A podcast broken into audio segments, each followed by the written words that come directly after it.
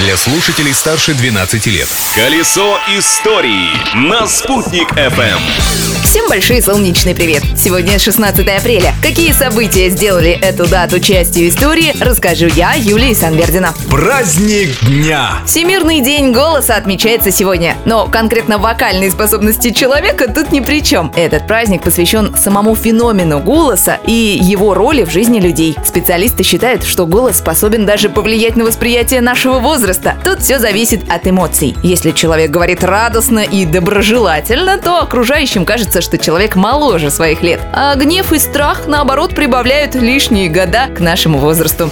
Изобретение дня. А еще в этот день, в 1932 году, ленинградский завод Коминтерн выпустил первые 20 советских телевизоров. Хотя, если честно, это был даже не телевизор, а малогабаритная ТВ-приставка к радиоприемнику с экраном размером 3 на 4 сантиметра. Телевизор подключался к радиовещательному приемнику вместо громкоговорителя. А спустя некоторое время Коминтерн и вовсе начал выпускать не сам прибор, а набор «Сделай сам». В него входило 8 электрических деталей и подробная инструкция по сборке телевизора. События дня. А 16 апреля 1934 года было учреждено звание Герой Советского Союза, высшая степень отличия за заслуги перед государством. Первым героем из нашей республики стал кузнец, артиллерист и бесстрашный воин Григорий Пулькин. Он получил свою награду за храбрость, проявленную в бою во время Советско-финской войны. Поэт Александр Твардовский даже сочинил про него одноименное стихотворение.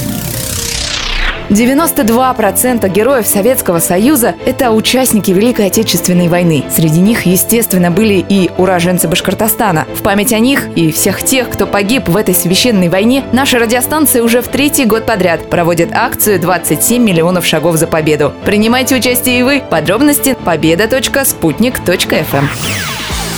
Такой след оставила эта дата. Новые истории из истории завтра. Потому что прошлым нельзя жить, но помнить его необходимо. Колесо истории на «Спутник FM.